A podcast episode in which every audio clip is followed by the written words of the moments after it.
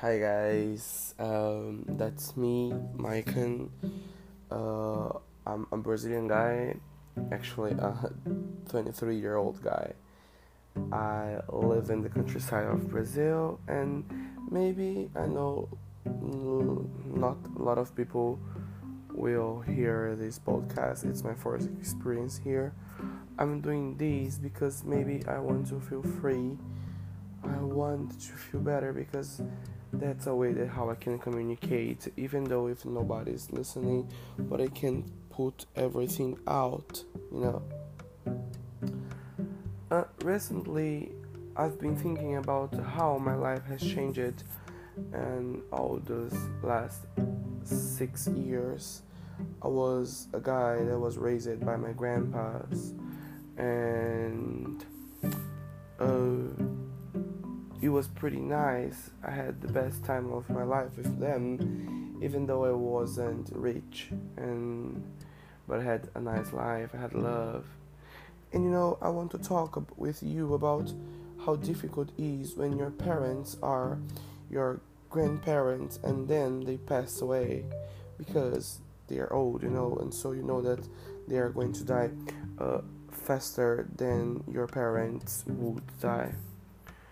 Uh, since my grandparents died, I've been feeling sad. Mo- I've been having sad moments, uh, like I've been feeling lonely, even though I'm I am surrounded by a lot of people that I know that love me, that want to see me happy, and all this stuff.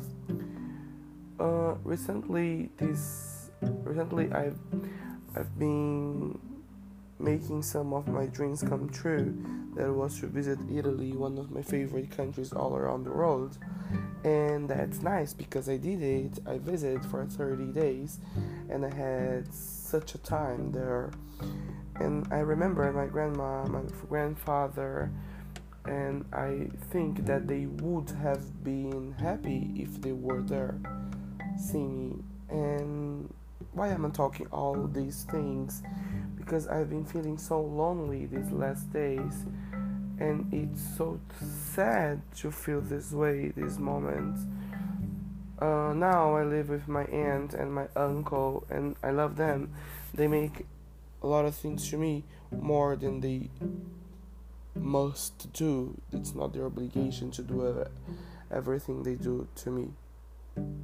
But I feel sad because I don't have a mommy that my mommy was my grandma to lay on her knees, on her arms, and she would uh, touch my hair and say good things to me, you know. It's sad. It's so sad. And you know that it, it's quite usually happens because we were born to die, as Lana Del always says in their song, but nobody accepts it. Uh, I understood I couldn't be selfish to want my grandma and grandpa here because they were old and they were not good at all. They were sick, they were suffering, but it's quite difficult to accept the fact that the people that you most loved in your life are not here anymore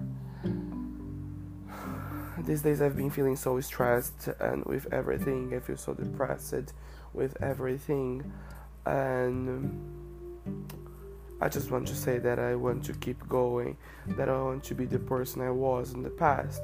I don't know how, and I want to tell you if you are not feeling well, you have to look for someone to talk to you. You have to tell these people that you trust how you're feeling and don't do anything to you.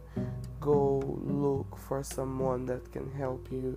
I'm not doing that because I think I I don't know, I'm afraid of what people can say because normally they say that when you're feeling depressed, it's bullshit, as we could see with Hannah Baker in 13 Reasons Why.